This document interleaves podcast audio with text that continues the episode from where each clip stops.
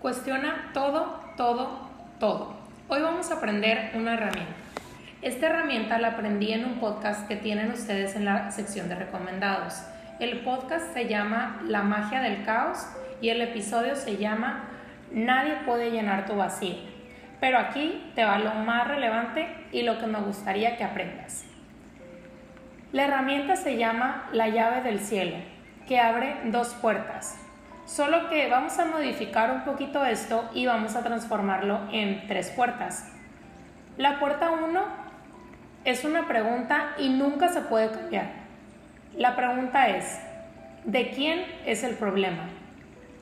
Lo primero que tengo que identificar es, ¿este problema es mío o no es mío?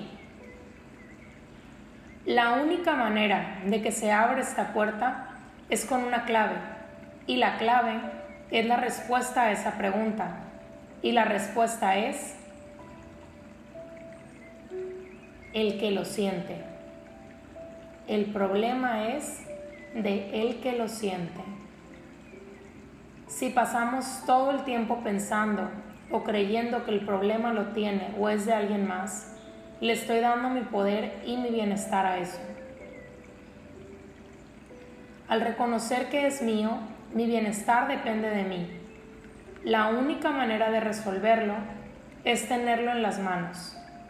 De otra manera, tu felicidad o tu bienestar depende de otros, del clima, de tu trabajo, del tráfico, de lo externo siempre y pasas la vida esperando a que otro cambie o que las cosas cambien para poder sentirme bien, cuando es imposible que esto suceda.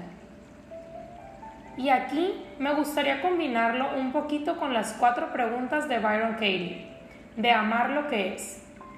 Si no has escuchado de ella, te súper recomiendo que la busques. Y vamos a usar como puerta número dos la pregunta, ¿es esto verdad? y las únicas opciones son sí o no. No hay un es que, pero, a veces, es solo sí o no. Y para que una verdad sea verdad, es necesario que sea verdad siete días de la semana, 24 horas al día. No te dejé mucho camino para responder, ¿verdad? Ok, entonces ahora, ¿sí o no? Entonces, tenemos X situación. Puede ser, me siento sola. Ok. ¿De quién es el problema? Mío. No tengo que hacer que la gente venga a mí, ni que me digan cuánto me quieren, ni estar rodeada de gente todo el día para que esto cambie. Necesito reconocer que me siento así. Pregunta número dos. ¿Es esto verdad? realmente está sola. No aplica, es que la mayor parte del día estoy sola, es que no tengo dónde salir, es que estoy en una ciudad nueva y es difícil, es que pues cuarentena, no. La pregunta es, ¿es esto verdad? ¿Sí o no? Si no logras contestar no, vuelve a preguntarlo. ¿Realmente esto es verdad? 7 días a la semana, 24 horas al día y vuelve a preguntarlo hasta que logres disolver todo esto y que veas que en realidad, pues, no es verdad.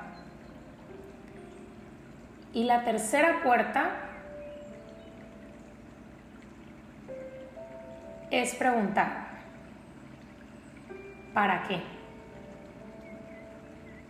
¿Para qué me estoy sintiendo así? ¿Qué es lo que me está doliendo de esta situación? Reconocer qué es eso que me duele y reconocer que es una herida.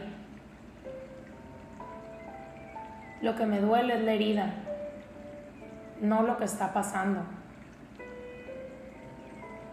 Nadie nos hiere, nadie nos hace las cosas.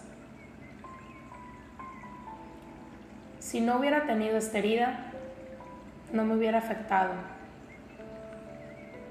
Y de esa herida es de donde tenemos que aprender. y siempre por lo general culpamos a los demás, cuando esa herida ya había estado ahí desde hace mucho tiempo. Y lo que está pasando o el sentimiento solo viene a indicarme lo que tengo que trabajar.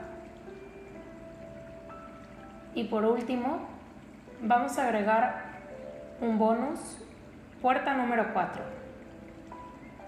¿Quién sería yo sin ese pensamiento?